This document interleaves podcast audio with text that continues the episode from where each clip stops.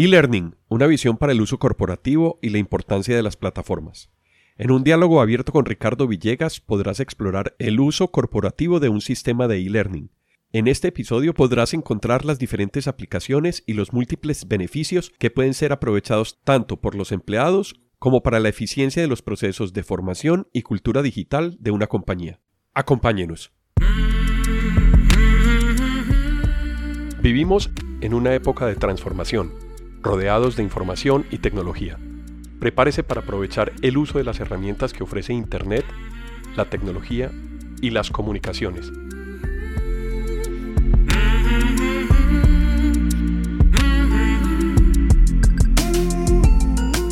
Conózcalas y aprenda cómo usarlas mejor. Bienvenidos.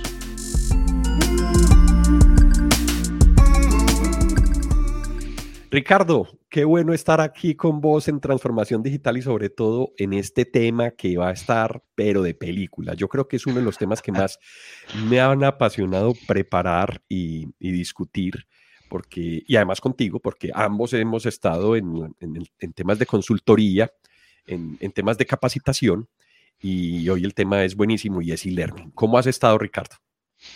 Alejo, todo muy bien, afortunadamente sigo trabajando a pesar de que yo quería. no te van a dejar retirar. no, no, soy capaz. No soy capaz además, Alejo. A mí me encanta, me encanta la tecnología, me encanta lo que hago. Y este tema de, de, transmitir conocimiento a ambos nos ha gustado mucho. Entonces yo lo disfruto. Entonces, ¿por qué no seguir? O sea que he estado muy bien con trabajo, que eso también es estar muy bien. Magnífico. Bueno, Ricardo, para que nos empecemos a meter en el tema, ¿cómo ves el tema de e-learning? ¿Por dónde empezamos? ¿Qué, ¿Qué, te parece si lo empezamos definiendo? ¿Qué, es para ti e-learning? Alejo, es algo que muchas personas lo conocen, pero también hay personas que desconocen qué es eso de e-learning. Fíjate que e-learning viene del inglés y es eh, eh, capacitación o, aprendizaje con una E minúscula adelante. Se le antepone a muchas palabras para decir que es algo electrónico, que es algo digital. Entonces, e-learning es una eh, tecnología que existe ya hace muchos días, pero que mm, yo creo que la disparó la pandemia. Es usar medios digitales para aprender, o sea, para capacitar gente. Y eso, la pandemia hizo que muchas empresas, muchas personas se fueran hacia e-learning y no hacia la capacitación presencial, pues por las limitaciones que había de salir y de reunirse. Y tomó una fuerza grandísima y yo creo que es importante que todo el mundo conozca lo que vamos a estar conversando y no solamente las personas, los individuos, sino las empresas, porque las empresas tuvieron que acudir muchísimo a e-learning. Hablando sobre la pandemia, yo creo que un punto que nos ayudó mucho, o las herramientas que nos ayudaron mucho en la pandemia fueron estas herramientas de, de reuniones virtuales como Zoom, Meet, Teams, todas estas herramientas que nos permitían pues conectarnos de una manera sincrónica. El detalle es que tenemos que estar las dos personas o el grupo de personas, porque se puede hacer grupal también, tienen que estar conectados al mismo tiempo. Eso, eso también sería una posibilidad o abriría una posibilidad de e-learning, aunque sería, yo lo veo como una fracción, porque pues hay muchas más herramientas y muchas más funcionalidades que podemos explotar para poder dictar clase. ¿Tú por qué crees que es importante pensar en e-learning hoy en las empresas? Alejo, eh, la capacitación digital, el e-learning, facilita muchas cosas. Fíjate que si uno quería tomar un curso de programación de computadores, por ejemplo, entonces buscaba las academias, buscaba los horarios, buscaba el sitio, a ver si me cuadra con mi horario. Pero esto ya es muy distinto con e-learning. Con e-learning yo puedo solo pegarme a una plataforma que le está ofreciendo cursos a mucha gente. Puedo crear un grupo de personas que se va a pegar a una plataforma. Puedo inscribirme a un curso que posiblemente existan, que se requiera algo en sincrónico, es decir, que está en vivo, pero la mayoría son bajo demanda. O sea que me acomodo a mi horario, lo puedo ver cuando quiera, al ritmo que quiera y no tengo que estar supeditado a un transporte, a una movilización a otro lugar en un horario específico. Eh, yo creo que eso es una cosa muy importante de e-learning. Lo otro es que yo encuentro en, la, en las redes, en la nube, en, en Internet, yo encuentro cursos de todo. Es increíble lo que existe pero además para las empresas les facilita el crear sus propios contenidos y ponerlo a disposición de sus empleados. Yo creo que esa, flexibilidad es clave en el éxito que ha venido teniendo eLearning. Sabes que tocas un tema interesante y la palabra clave ahí fue contenido y yo voy a traer aquí el ejemplo de YouTube porque digamos que también fue una plataforma que permitió grabar videos y dentro de los videos encontramos los tutoriales. ¿Eso qué es? Un curso, una lección. Entonces, si tenemos varias lecciones, por ejemplo, en una, en una lista de reproducción de YouTube, ya tenemos un curso. ¿Sí? Y si a eso vamos a extenderlo un poquito más y le vamos a dar un alcance, uno podría reunir todo eso en un programa que sería varios cursos juntos, ¿cierto? Entonces, también tenemos plataformas y el video ha ayudado muchísimo para esos contenidos, como tú dices, que son asincrónicos, que no necesitan estar al mismo tiempo que se generan, sino que ya están grabados y están publicados en formato de video o en formato audio, como lo que estamos haciendo hoy en este podcast, que está quedando en los dos formatos, tanto en formato de video como en formato de audio. Pero fíjate, Alejo, una circunstancia que se presentó cuando empezó la pandemia. Hay empresas que lamentablemente tuvieron que reducir empleados o hasta cerrar, pero hay otras empresas que tenían que seguir funcionando e inclusive que crecieron. Yo digo que los que vivimos en el mundo de la tecnología fuimos favorecidos por la pandemia porque precisamente la gente se dio cuenta que el mundo digital o la transformación digital se disparó, se aceleró en las empresas o no digamos que se aceleró, sino que la tuvieron que acelerar. ¿Qué pasa con una empresa que seguía contratando gente? La inducción de las personas cuando empiezan, cuando se vinculan a una empresa, siempre ha sido un, algo que consumía mucho tiempo y no solamente tiempo, y no recursos. Entonces, si las personas no podían estar presenciales en la empresa, ¿cómo los ibas a, a, capacitar, a hacer esa inducción? Entonces, muchas empresas decidieron utilizar pues, los medios digitales, que son en una inducción, son muchos los temas que son repetitivos para los que entran hoy, a los que ingresan a la empresa dentro de un mes. Entonces, utilicemos los medios digitales, grabemos esa capacitación, pongámosla en la intranet o pongámosla en una plataforma pues, de e-learning y a la persona que ingresó a la compañía sin haber ido siquiera todavía físicamente a la compañía, le puedo hacer la inducción. Te, te, metiste en un tema de ventajas, Ricardo, y es absolutamente claro.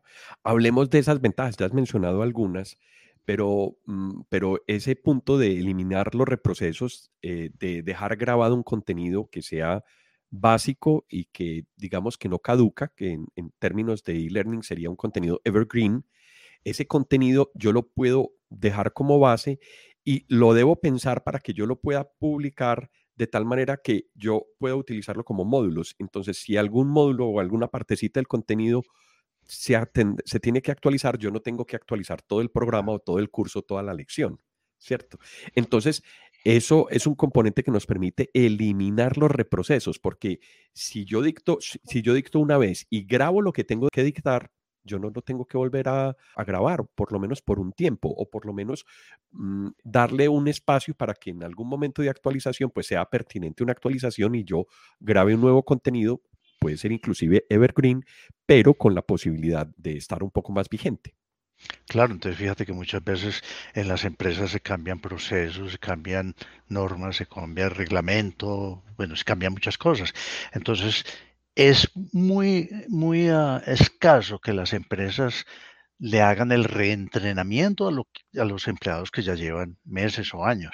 Si yo tengo estos medios digitales, grabo la nueva versión y le digo a las personas, vea, en su horario o cuando usted pueda, vea la nueva versión de tal módulo de la, de la capacitación o de la inducción. Y eso fue todo lo que tuve que hacer.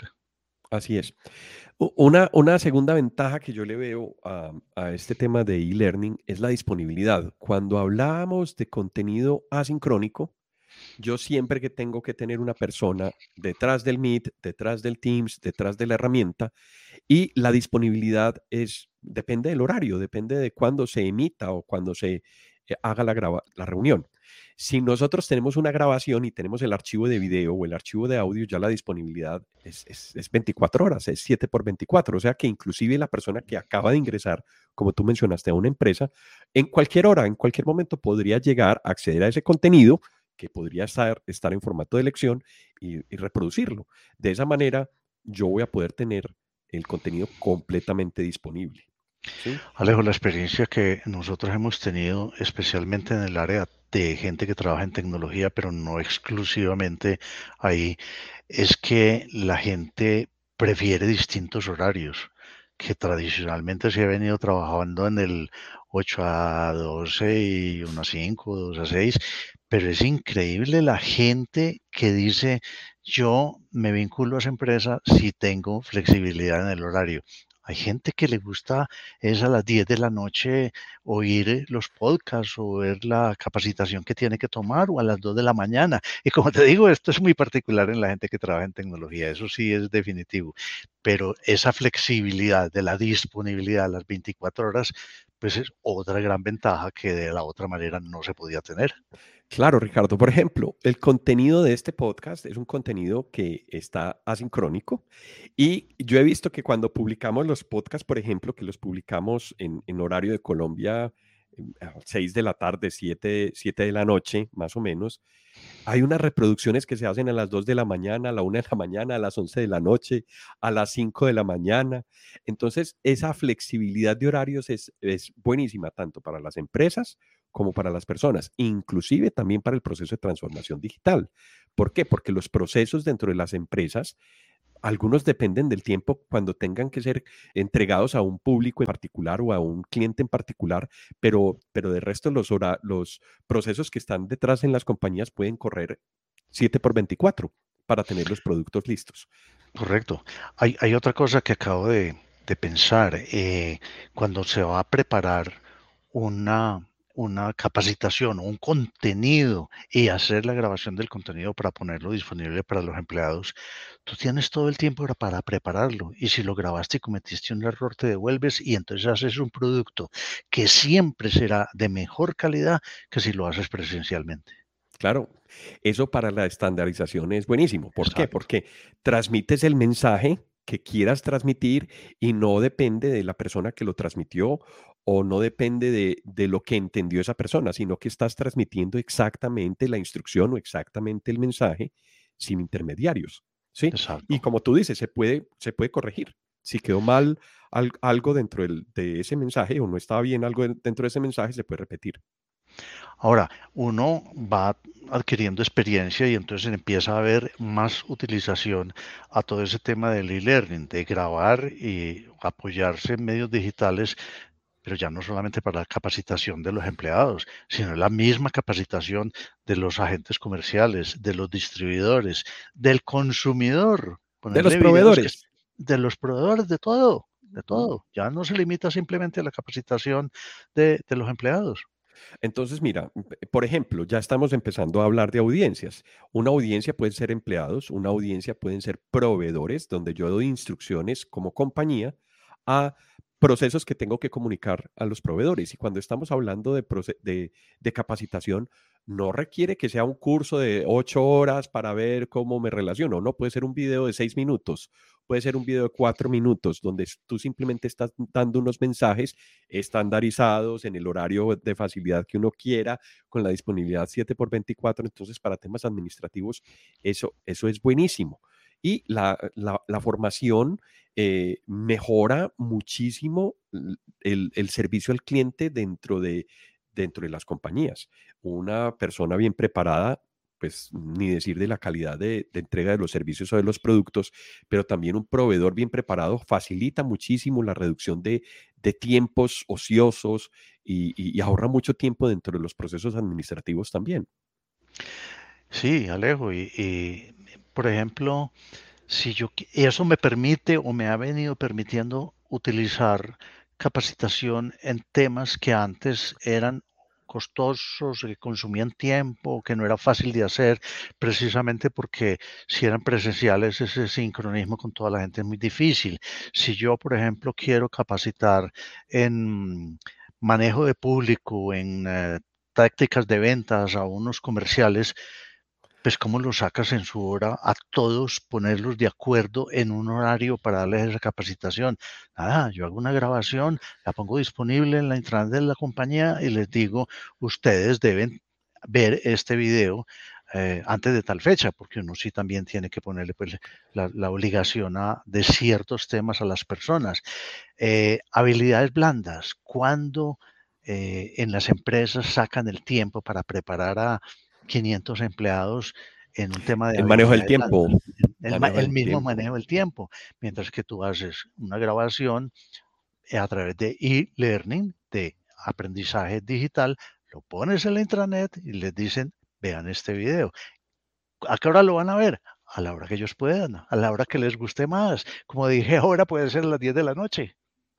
En equipos de alto desempeño y con estas tendencias también en transformación digital del agilismo, imagínate, por ejemplo, todas esas habilidades blandas que son sumamente útiles y que tienen un impacto cultural dentro de las compañías o dentro de las empresas para el desarrollo de, los procesos, de la calidad y para agilizar una cantidad de procesos administrativos. Esos temas son claves, ya, ya se abren espacios porque yo creo que, digamos, como para partir en dos, el, tiempo prepandemia, esa responsabilidad era como del empleado, ¿cierto? Entonces, si el empleado tiene tiempo o quiere o le gusta, pues lo hacía, pero, pero ya ahora está disponible para todos. Entonces, si, si las personas tienen como un lineamiento, tienen una oferta de temas que les interesa dentro de la compañía, imagínate el desarrollo personal en, en temas de carrera dentro de una misma compañía, buenísimo. Pues ahora que mencionas eso, eh, nosotros ya tenemos una experiencia y es los planes de carrera de la gente, especialmente en el área de, tecnología, como que eso cubre todas las áreas. Antes era muy manual la definición y la comunicación, eh, la implementación de los cursos, el seguimiento eh, y el control de que la gente estuviera siguiendo ese plan carrera.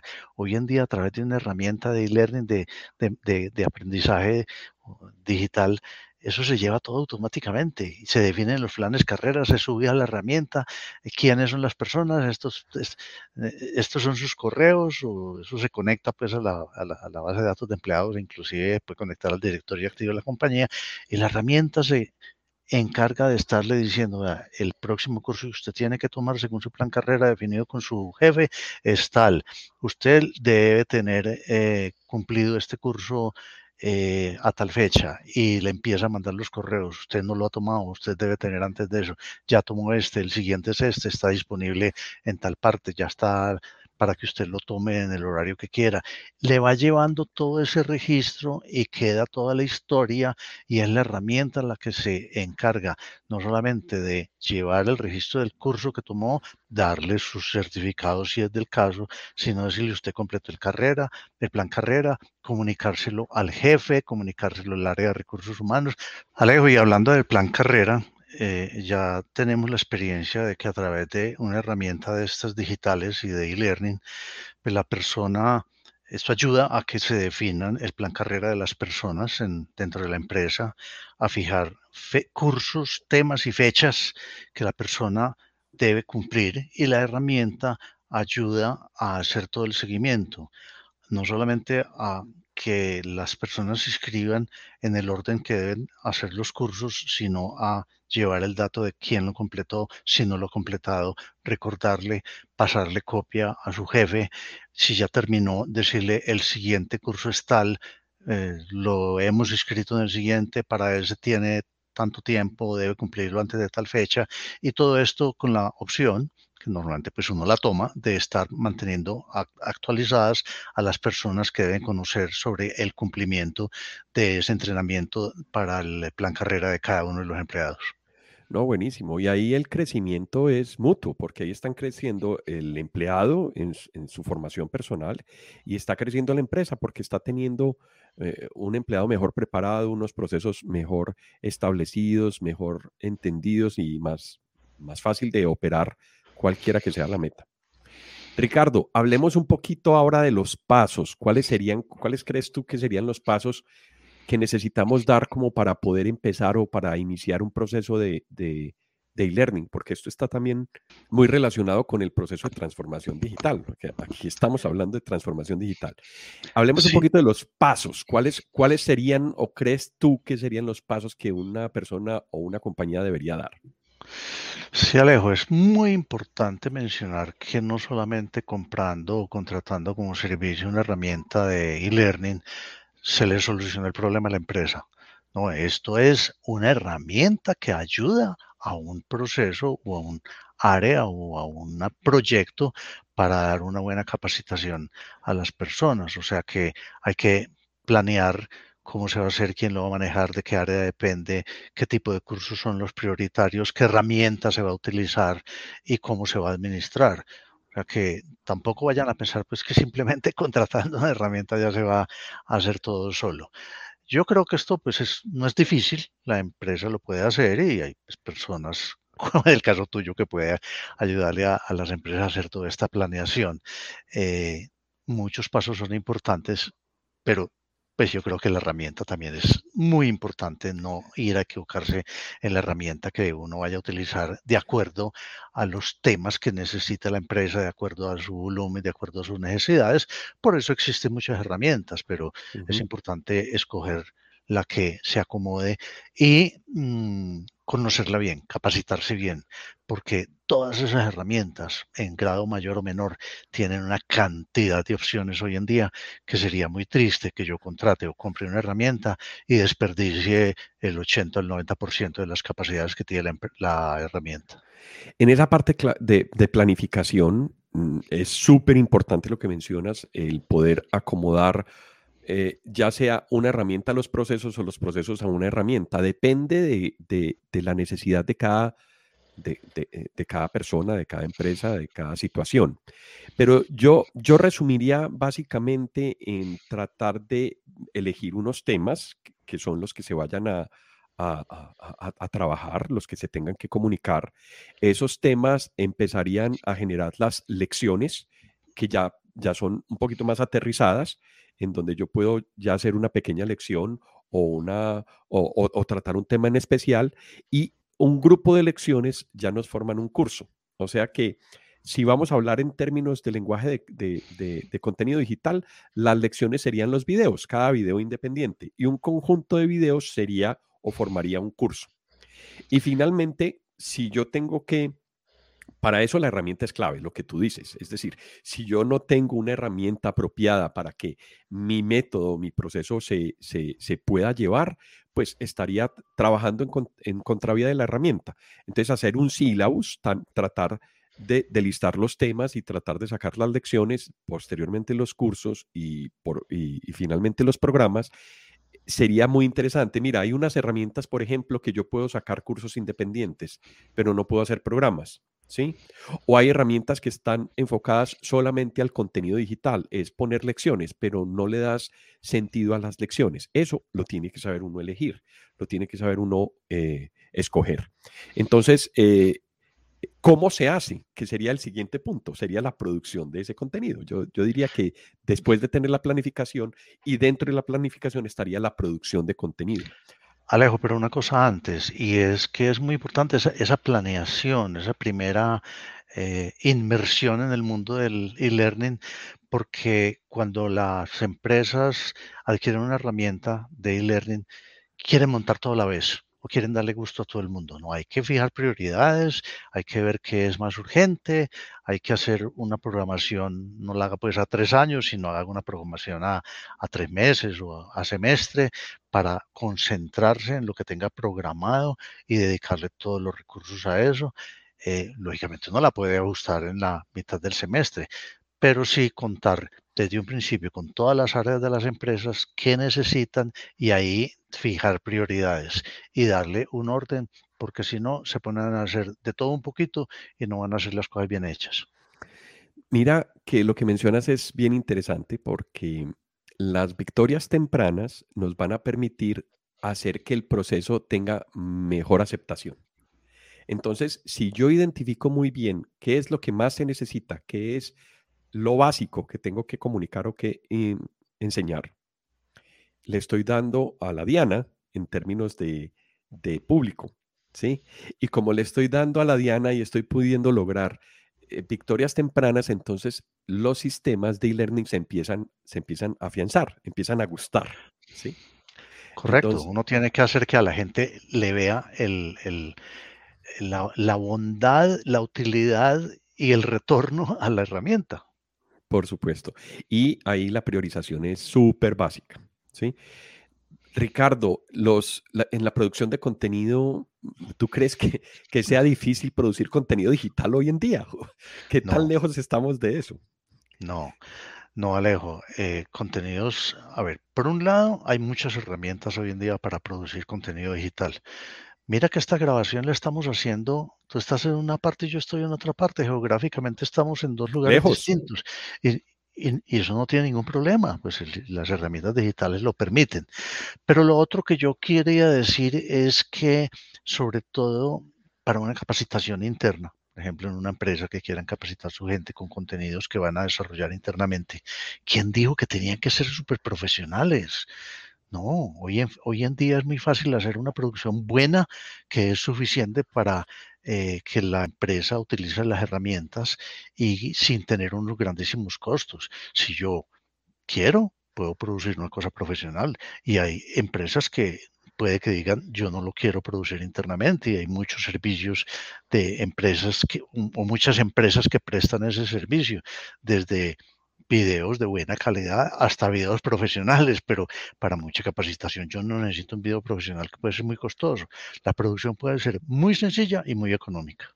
Y mira que hay herramientas, por ejemplo, donde el mismo PowerPoint nos puede ayudar muchísimo, porque además de estar transmitiendo el mensaje en primera persona, pues habrá personas que sientan miedo a la cámara o que no tengan la memoria para, para mm, retener todo el contenido que tengan que dictar pero una herramienta como PowerPoint, donde yo puedo presentar en diapositivas el contenido, inclusive lo puedo leer, yo me puedo presentar pequeño en una sección de la pantalla y darle preponderancia a la presentación de la diapositiva, pues eso es suficiente para transmitir un mensaje y es suficiente para, para transmitir el contenido digital de una manera agradable también.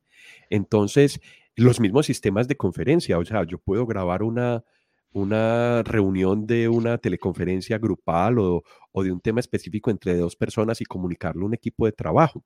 Entonces, es muy fácil hoy en día. Uno lo que necesita es tener lo que tú tienes en este momento, que es una cámara.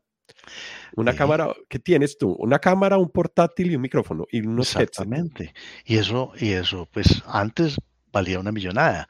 Y si se está pensando pues en la cámara y el micrófono del canal de televisión, pues vale mucha plata, pero es que eso no necesita. Hoy en día hay herramientas muy buenas. O sea que eso, eso no es, no es eh, un motivo para que frene pues, la adopción del e-learning por costos. Ya hoy no. Así, así es. El mismo celular, el mismo celular tiene todo, tiene cámara, tiene micrófono, eh, tú puedes documentar muy fácilmente un proceso si estás en campo, eh, mm. eh, ayuda muchísimo. Entonces no se necesita una super cámara, no se necesita una, una una inversión grande y, estas inversiones se pueden hacer perfectamente o están hechas incluso, porque es que las inversiones están hechas en un portátil con webcam, solamente habría que agregar el micrófono y listo, y estaríamos listos. Y si quieren mejor calidad que la que traen algunas cámaras de los portátiles, yo por ejemplo en este momento estoy usando portátil, que tiene una cámara de buena resolución. Puede que hay unos que no la tengan de muy buena resolución, pero es que una cámara que se conecta por USB con buena resolución, eso vale, no sé, 80 mil pesos, 100 mil pesos, eso no es una inversión grande. Es, es, serían cámaras de entrada y las de mayor calidad, las de calidad top para, para, para, para eh, video web o para webcams, están entre 60 y 100 dólares que tampoco es un presupuesto. Es decir, si yo, si, yo, si yo soy un usuario que necesito eh, reiteradamente hacer contenido digital, pues hacer la inversión en una webcam de buena calidad sería interesante, pero si soy una persona que tengo que hacer una grabación en donde tengo, no sé, de, todo el curso, hay que hacer un tutorial o un contenido digital de cinco minutos, la cámara del portátil estándar puede funcionar perfectamente. Ahora, un, un, un, un tip, como decimos, que cada rato tengo que mencionárselo a las personas, sobre todo cuando uno hace teleconferencias o videoconferencias. Ustedes ven que Alejo está al frente de un micrófono muy profesional, muy bueno, pero es porque él hace mucho trabajo de este estilo. ¿Qué estoy usando yo? Estoy usando unos headphones, unos headphones de, de, de 35, 40 dólares. Lo que sí quiero hacer caer en cuenta es que muchas veces uno participa en videoconferencias donde la gente está utilizando el micrófono integrado de los computadores. Eso no es bueno. Eso nunca van a encontrar un buen sonido. A veces tiene eh, eco, a veces es muy gangoso. O sea que yo sí recomiendo siempre, o así sean los manos libres de un celular. Es mil veces mejor porque en eso es no solamente la calidad del micrófono, sino la distancia a que esté el micrófono de la persona van a ser claves en la calidad del sonido. Mucha gente utiliza el micrófono integrado del computador que muchas veces ni siquiera saben dónde está lo tapan con un libro o algo y eso, eso sí eh, daña mucho la calidad del sonido y cuando estoy hablando de una videoconferencia o teleconferencia y lógicamente de una capacitación hace aburrir la gente. Oh, eso, es chévere.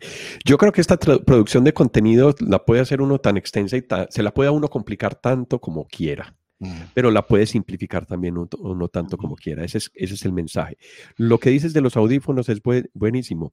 Eh, los primeros, el primer contenido que yo generé para, para Benet, para la compañía donde trabajo, lo hacía con audífonos en el carro. Y, el audio, y todo el mundo me preguntaba, ¿qué micrófono compraste? Cómo, ¿Cuál es la marca y cómo lo haces tan profesional?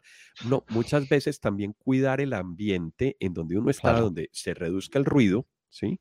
Y el carro es muy bueno porque tiene una cantidad de materiales que absorben el, eh, las ondas sonoras y por lo tanto no hay ecos, entonces se produce un nivel muy profesional de audio, inclusive con los headsets de los audífonos. No, y la mayoría de los micrófonos ya, ah, si sean de no muy alto costo o de, un costo muy razonable, tienen esa característica, el noise reduction, la reducción del ruido del ambiente. O sea que ya eso uno ni se preocupa por eso. Y si no lo tiene el micrófono, lo, tiene aplicaciones como esta, por ejemplo, que tenemos activado el Noise Reduction y eh, mejora muchísimo la calidad. Y pese a que uno tenga sistemas muy buenos, ayudan muchísimo en la calidad de audio. Lo que sí es muy importante es tener un buen nivel de audio. Si uno no tiene un buen nivel de audio, no puede transmitir ese mensaje correctamente. Mucho más importante la calidad del audio que la del video. Bueno, entonces pasamos por planificación, allá hablamos un poco sobre producción de contenido, hablemos un poquito de la publicación de esos contenidos, cómo hacemos para publicar esos contenidos. Y, estamos en un formato también que puede ser muy útil y que las personas no lo están utilizando y las empresas no lo están utilizando y es podcast. El formato de audio es muy interesante. Aquí nos están viendo en video, pero también nos están escuchando en un formato de audio y el, contenido se está grabando de tal manera que se pueda ver agradable en los dos formatos, ¿cierto? Entonces, la, elección del medio y la elección de la publicación muchas veces tienen que ver con aplicaciones o con, con sistemas de hosting para alojar esos contenidos. Alejo, sí, claro que esa publicación depende de cuál es mi público objetivo. Si estamos hablando de una eh, de unos contenidos que son internos dentro de una empresa, pues el medio más utilizado es el correo electrónico. Mandar un correo electrónico a toda la gente diciendo que ya está disponible tal curso. Pero desafortunadamente el correo electrónico cada vez lo lee menos la gente. Ya hay otros medios que están capturando la atención de la gente. Entonces, eh, si yo pongo la información en la intranet, puede ser más efectiva que un correo. Y si yo anuncio no un curso, sino un podcast donde en dos minutos o en un minuto los, les digo del curso que está disponible y les hago una presentación de ese material que atraiga bien, que, que, atraiga a la gente, que lo enganche, es más fácil que, llame la atención. que llame la atención, es mucho más fácil que por un correo electrónico. Mira, yo he hecho muchos experimentos y eh, los informes que le pedían a uno en, en áreas técnicas algunos de ellos los estoy haciendo en video. Entonces yo grabo en video, capturo la pantalla, que es un recurso buenísimo. capturo la pantalla, tengo un buen audio, hago la presentación directamente dentro de la herramienta, no tengo que escribir un documento, no, tengo que redactar un documento. En algunos casos es necesario, pero en algunos otros casos no es necesario. Capturo ese archivo, ah, le hago un pequeño tratamiento al archivo y lo mando por Slack, que es una herramienta de comunicación grupal, o por un grupo de Teams, que también es una herramienta mm, parecida a Slack, o por WhatsApp, o por Telegram, o por un link. Hay muchos canales ya, ya hay muchos medios y uno tiene que buscar el que la gente está usando. Y como dije, desafortunadamente el correo electrónico lo están dejando de último. Sí. Evolucionando los alcances de esa publicación de cursos, ya cuando hablamos de publicación de cursos o programas, ya sí necesitamos una herramienta, un, sistema que nos permita, esos sistemas se, se, conocen como LMS, como Learning Management Systems, y son sistemas que me permiten generar ya una secuencia de contenido, agrupar varias lecciones en cursos, agrupar inclusive cursos en programas y darles una secuencia. Esa secuencia se puede controlar es decir, yo le puedo poner reglas a la secuencia, yo le puedo decir en un curso que si las personas eh, eh, inician un curso solamente vean el capítulo 1 y solamente pueden ver o reproducir el contenido del capítulo 1. Solamente cuando lleguen hasta cierto punto del capítulo o cuando lleguen a pasar un examen, se habilita el contenido del capítulo 2, por ejemplo. Eso es una manera o es una lógica en la cual eh, en el sistema de entrenamiento la pedagogía funciona muy bien o puedo utilizar aspectos que controlen la pedagogía y mejorar los, la manera en la cual yo publico eh, los contenidos. Hay programas en donde, o sistemas que están orientados también para levantar información estadística y analizar eh, un video publicado en un curso en particular eh, hasta qué punto lo ven las personas, cuando abandonan las personas un video.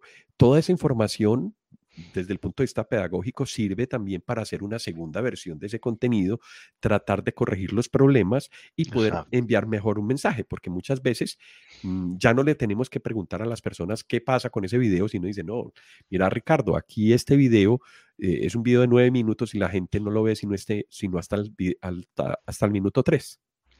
Sí, Alejo, yo creo que es muy importante decir y que la gente tenga en cuenta que la, preparación de ese tipo de capacitación, la creación de los contenidos, la publicación, la administración, o sea, el seguimiento de cómo eh, atiende la gente esos cursos es muy distinta en e-learning que al, en el sistema tradicional. O sea que uno tiene que también capacitarse, ir aprendiendo y basándose en la experiencia y va uno haciendo los ajustes, pero las herramientas existen y puede llegar a uno a obtener grandísimos resultados que de otra manera no los podría tener.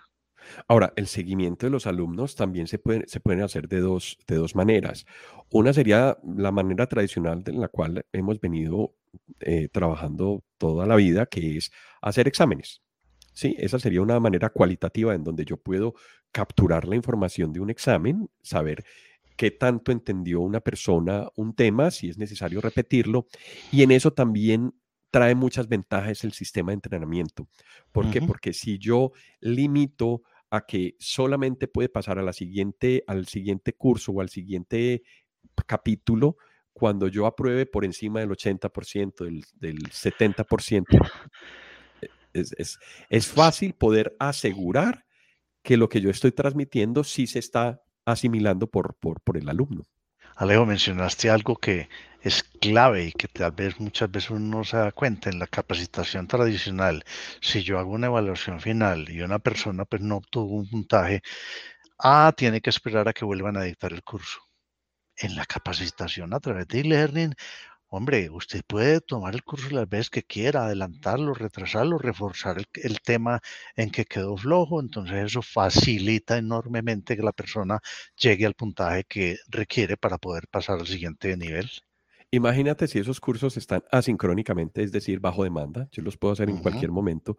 Una persona puede acelerar en su área particular el proceso tanto como quiera, tanto como se requiera. Entonces, eh, tenerlo disponible y, tenerlo todo el tiempo para que las personas puedan eh, lograr los objetivos que se proponen es súper clave. Ahora, no solamente esos, esos eh, tipos de seguimiento cuantitativos son importantes, los que hablábamos ahorita también de los cualitativos, porque, porque si yo por estadísticas veo que un video mm, o un curso no lo ven tanto, no es tan necesario, podría cambiar el enfoque, podría ver qué está pasando para poder tener mejor satisfecho, más satisfecho las personas que están haciendo ese curso. Y eso mejoraría, en este caso, la calidad del contenido, que también es importante tenerlo en cuenta. Sí, así es.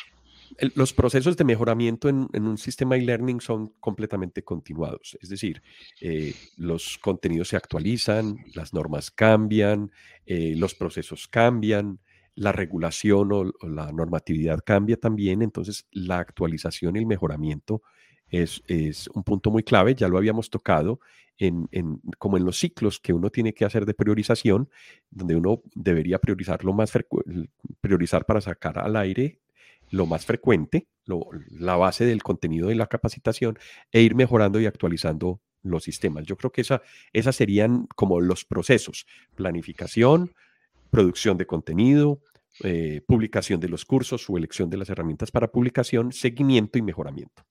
Exactamente, y son cosas que se pueden hacer muchísimo más fácil gracias a las herramientas digitales. Así es. Ya para finalizar, Ricardo, y como para que dejemos en las personas como, como la, evolución o, marcar el camino hacia dónde va eh, este tema de e-learning, eh, mm, eh, hablemos de plataformas, o sea, tradicionalmente hablamos de plataformas como Moodle o WordPress, que, que han sido las tradicionales. ¿Qué, has visto tú en el mercado o tú que has investigado un poquito más de la oferta que tenemos? ¿Qué has encontrado ahí? Alejo, lo que pasa es que esto se ha vuelto ya pues una cosa tan usada que también esas plataformas se han ido especializando y lo que ofrecen también pues eh, eh, eh, puede ser muy distinto. Ahí yo puedo decir que e-learning es pegarme en, a un video que hay en YouTube, que eso está expuesto a cualquiera que quiera unirse y verlo pero se han ido especializando las plataformas eh, que facilitan manejar ese material y hay otras que ya son las que controlan 100% el material, sobre todo en, temas técnicos. Por mucho tiempo uno pensaba en lo que mencionabas al principio, en un LMS, que es el Learning Management System, el sistema para eh, administración de, ¿cómo se dice?, de, capacitación o de aprendizaje. Eh, y uno hablaba de una plataforma que le permitía subir sus cursos y ponerlos a disposición de la gente con algunas condiciones. Así empezó. Se fueron sofisticando y se han vuelto muy populares las plataformas que me ofrecen cursos, pero que yo no puedo subir los cursos que yo quiera. Son muy orientadas a temas específicos y como lo hemos dicho en el tema de tecnología, eh, en temas de, avance profesional, de conocimiento profesional, hay muchísimas, muy buenas algunas, muy concentradas a otros temas, que el Platzi, que el Coursera, que la plataforma pues, de MIT, que la plataforma de Stanford con yo no sé quién. Hay unas que solamente ofrecen cursos de tecnología, pero que encuentro yo 800, 1000 cursos de temas de tecnología. Yo pago una afiliación o pago por curso y ahí tengo disponibles una cantidad de cursos que inclusive ya hay unas totalmente en español. Porque antes, al principio fue un problema, que yo encontraba muy buenos cursos, pero solamente en inglés. Pero ya hay eh, ya hay plataformas con más de mil cursos en español en temas específicos. La otra cosa es que yo tenga una plataforma para mi empresa, para yo subir mis contenidos que en un principio lo hacían LMS como Moodle, pero como ya se volvió tan utilizada la herramienta y en empresas medianas o grandes se vuelve muy difícil ese control y que no sea solamente para los cursos que yo produzco o los temas que me interesan a la empresa, sino que yo le permita a los empleados que tomen cursos en otras de esas plataformas especializadas, integrar todo eso, son muy poquitas las que existen, pero sí existen. Existen Eh, hay muchas modalidades. Ahí lo que se tiene que cuidar es, por ejemplo, dónde queda el contenido, porque mencionaste algunas plataformas. Una de ellas, por ejemplo, es Hotmart. Y Hotmart eh, es una plataforma que es un tercero. Yo estoy subiendo el contenido, pero está alojado en servidores o en plataformas de un tercero. Eh, donde ellos tienen el control total. Claro, y donde inclusive tú cedes los derechos, por ejemplo, Udemy cedes los derechos para publicar ese tipo de contenido. Entonces se tiene que fijar uno mucho qué tipo de tecnología requiere, en dónde va a alojar los cursos, cuáles son las limitantes y cuáles son em, los, las restricciones legales que, que, uno tiene, porque muchas veces esas plataformas están en otro país y estamos en un mundo global. Eso hay que tenerlo en cuenta.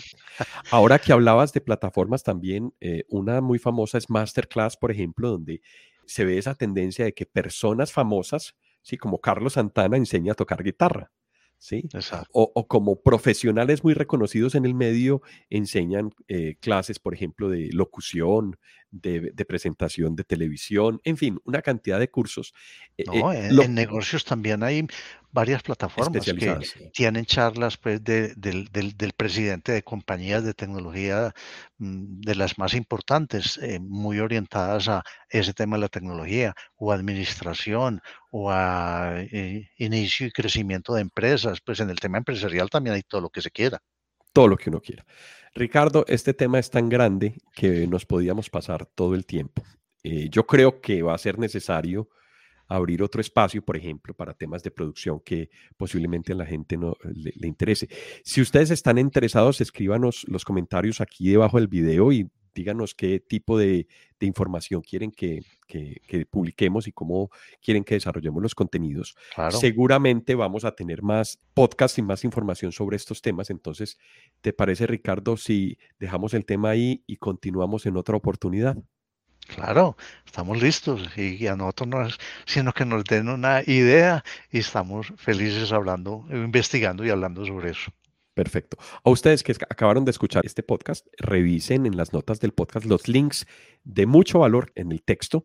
En YouTube también lo van a encontrar. Revisen muy bien los links que ahí van a encontrar información muy interesante donde van a poder profundizar mucho más sobre este contenido. Él fue Ricardo Villegas, yo soy Alejandro Peláez y esto fue un momento de transformación digital.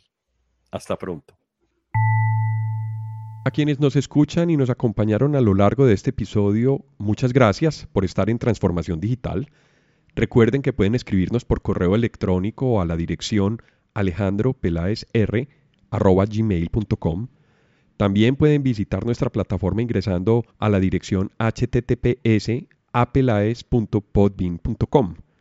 En la aplicación de Podbean pueden dar clic a me gusta y dejar sus comentarios. Este podcast está disponible en las plataformas de Apple Podcast, Spotify, Google Podcast, Deezer, iBox, Stitcher, además de la aplicación de Podbean. También cuéntenos qué temas quisieran escuchar en eh, futuros episodios. Si les gustó el tema y si quieren apoyarnos en transformación digital, por favor compartan este episodio con sus amigos y con las personas a quien les puede interesar estos temas. Esto fue Transformación Digital. Hasta pronto.